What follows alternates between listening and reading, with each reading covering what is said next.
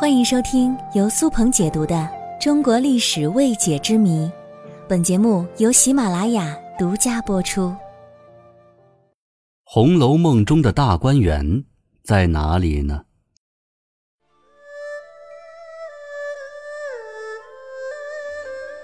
曹雪芹先生当年在写《红楼梦》的时候，可能没有想到。随着时间的推移，他的著作在如今竟然形成了一门学问——红学。红学研究的范畴很广，大到众人居住的大观园，小到宝钗吃的冷香丸，都属于红学的研究对象。那今天我们就来讲讲《红楼梦》中的大观园。大观园究竟有没有原型？大观园的原型究竟在哪里呢？其实，诸如此类的探讨，从清朝乾隆年间就已经有人涉及了。但是，直到现在为止，学术界对这个问题依旧保持着“公说公有理，婆说婆有理”的状态。除了有北京说、南京说、西安说等说法之外，还有人认为，《红楼梦》中的大观园只是曹雪芹的虚构而已，没有原型可考。总之，这个问题到目前为止始终没有定论。那么，今天我就来谈谈这几个主要的说法。很多学者根据小说中大观园中的景物和房屋的造型特色来判断，大观园的位置在中国的南方。比如南京城内就有几处疑似大观园的地方，我们就以花牌楼为例。花牌楼位于何方呢？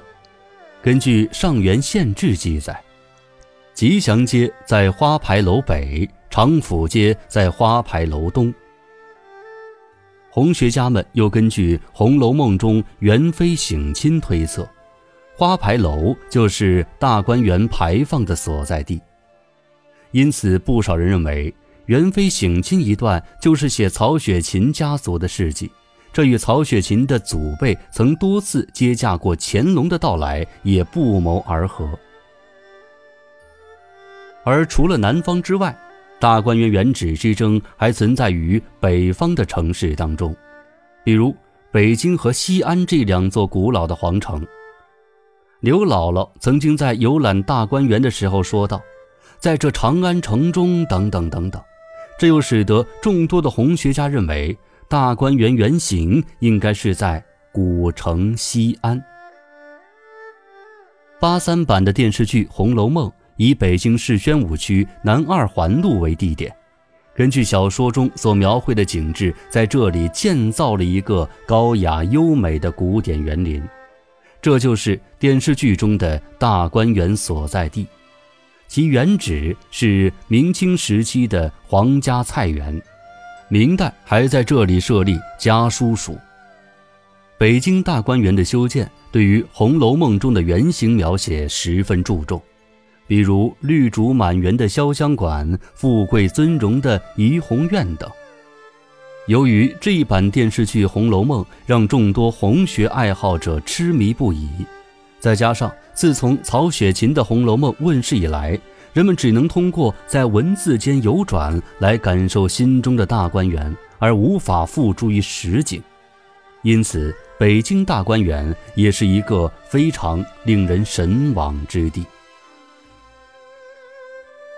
自然，还有一个比较特殊的观点。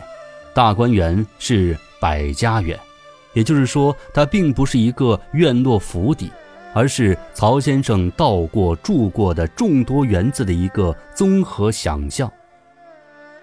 曹巨人在小说《新语》中指出，大观园是拿曹家的院子做底子，而曹家的府院有北京的纸园、南京、扬州、苏州的织造府，都是大观园的蓝本。